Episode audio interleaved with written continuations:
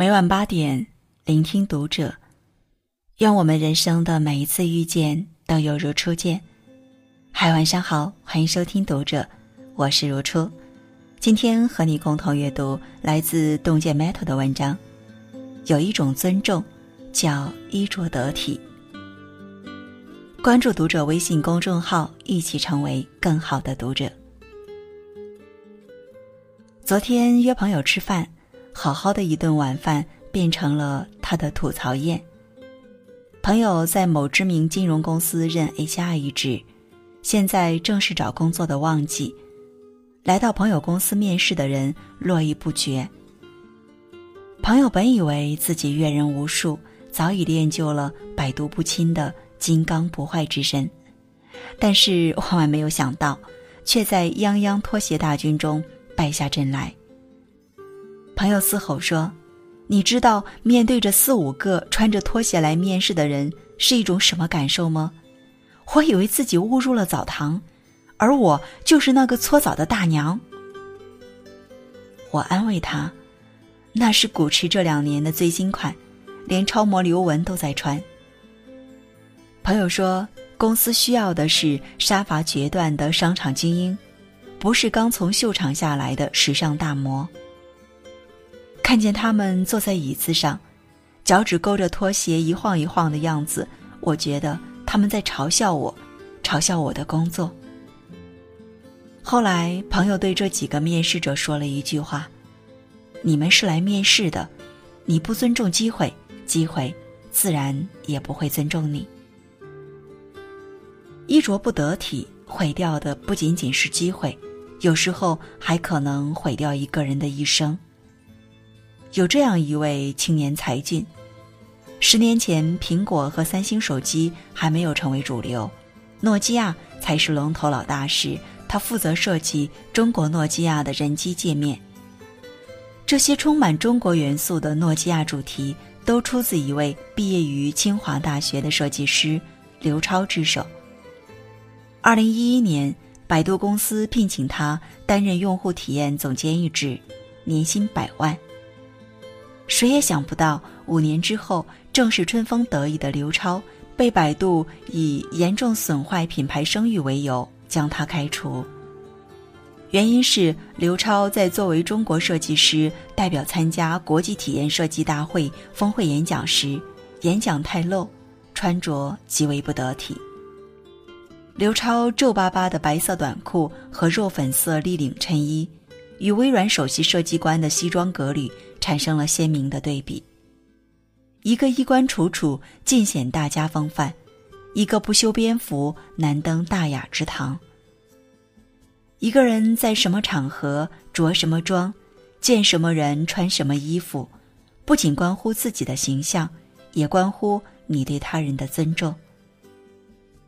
古希腊贵族菲洛皮门一次去别人家做客，他比自己的随从先一步到达目的地。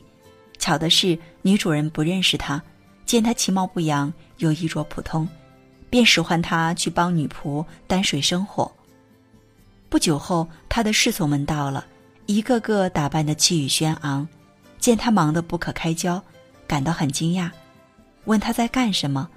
他回答说：“我在为我的邋遢和丑陋赎罪。”杨澜曾说过：“虽然我们一再强调。”不要过分关注一个人的外表，而忽视了其内在的品质。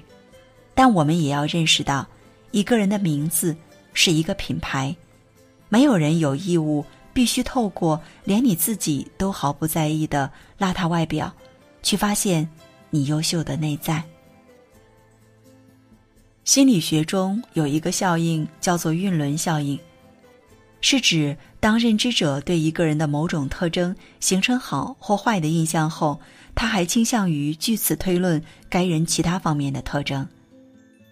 放在衣着上来说，就是穿着得体的人更容易被赋予其他美好的特质。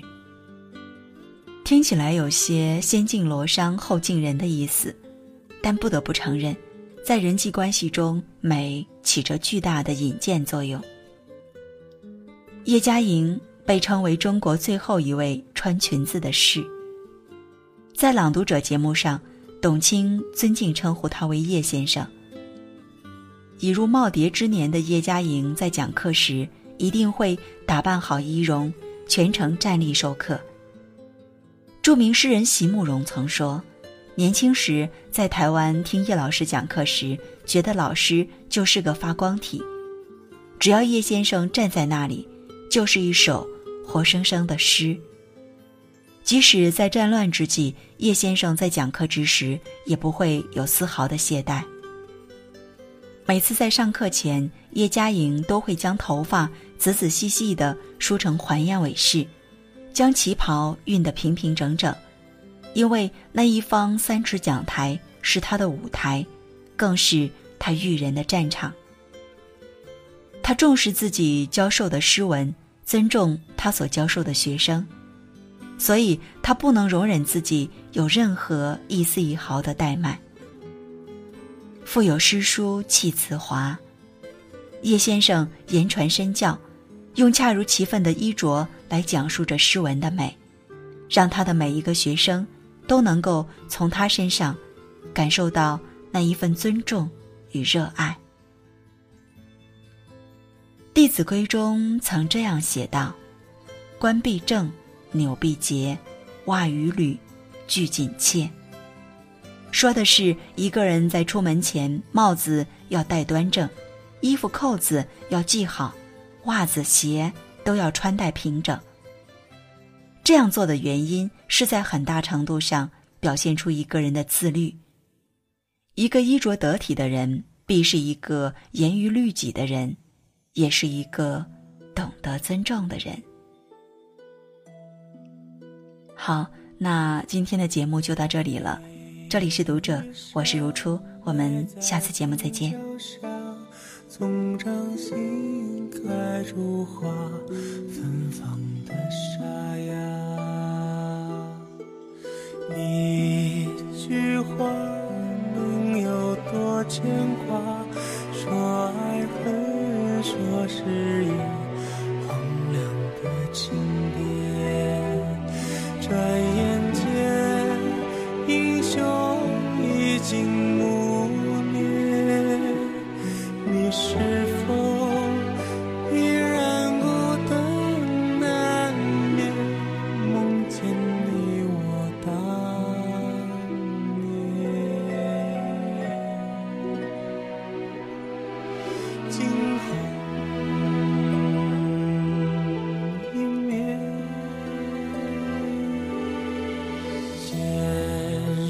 上沙。化作溪上花，青山的呼唤，万古的伤态。人世间有太多恩怨，都来自甘愿背叛与缠绵。风吹沙，